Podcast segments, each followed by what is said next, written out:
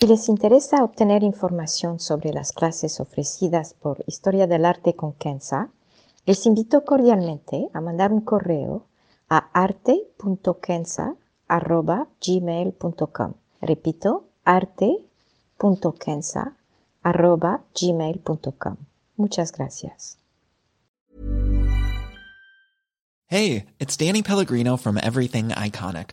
¿Ready to upgrade your style game without blowing your budget? Check out Quince. They've got all the good stuff shirts and polos, activewear, and fine leather goods, all at 50 to 80% less than other high end brands.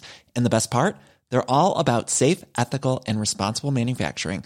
Get that luxury vibe without the luxury price tag. Hit up quince.com slash upgrade for free shipping and 365 day returns on your next order. That's quince.com slash upgrade.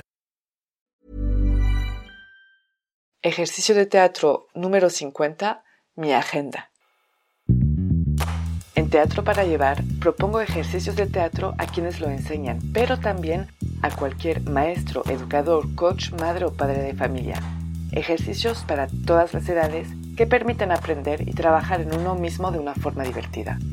Les compartiré mi experiencia y lo que cada actividad aportó a mis clases y algunas anécdotas. Así que levantemos el telón.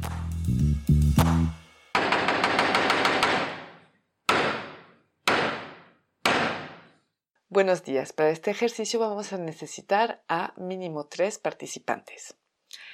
Un participante va a subir al escenario. Enfrente de él tendrá a otro que lo va a interrogar sobre el tema de su agenda, de sus costumbres, qué hace en la semana, cuáles son sus actividades, etcétera, etcétera.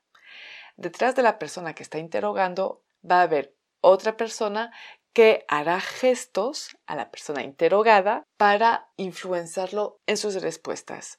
O sea que la persona que está interrogada va a mirar a esa persona y según los gestos que ve va a interpretarlos y responder. Es interesante que en este ejercicio, aunque no sea obligatorio, cuando responda repita los mismos gestos. Las variantes para este ejercicio. Escogí el tema de la agenda, de lo que hace en la semana, pero puede ser cualquier tipo de tema. De hecho, les propongo mucho eso a maestros de idioma que quieren trabajar un tema en específico, de escoger el tema que quieren trabajar en ese momento. Se vuelve algo divertido, entonces es mucho más fácil trabajar temas cuando son divertidos, pero también pueden ser temas completamente improvisados por los participantes. Mis observaciones durante este ejercicio. Bueno, es un ejercicio que a veces tiene tendencia a ser un poco lento o tener mucho silencio. No duden en que sea fluido, no importa si entendió el gesto, si no entendió el gesto. De hecho, hay unos que hacen gestos que no tienen nada que ver, lo que se puede ver muy chistoso, pero no importa, intenten contestar los que están interrogados de manera lo más natural posible, viendo lo que hace el otro y el que está interrogando, pues que intenta no distraerse tanto por lo que está pasando detrás, que se quede concentrado en lo que está hablando, en, la conversación y siga con sus preguntas sin tomar en cuenta a la persona detrás de ella. Además de que es un ejercicio que puede ser muy chistoso, entonces el que está interrogando va a reírse bastante y tiene que concentrarse en sus preguntas. Como lo decía, puede ser o no que sea vuelvan a hacer los gestos que vio, yo prefiero que se haga, no es una obligación, porque justamente si el gesto es algo que no entiende muy bien a qué se refiere, lo que no importa realmente, pues se vuelve más chistoso aún y en la improvisación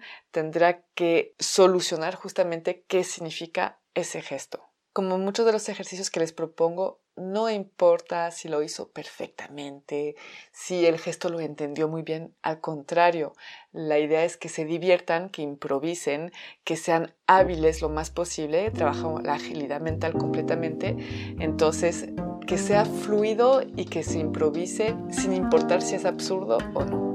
Las palabras claves para este ejercicio son la improvisación, la agilidad mental y observación.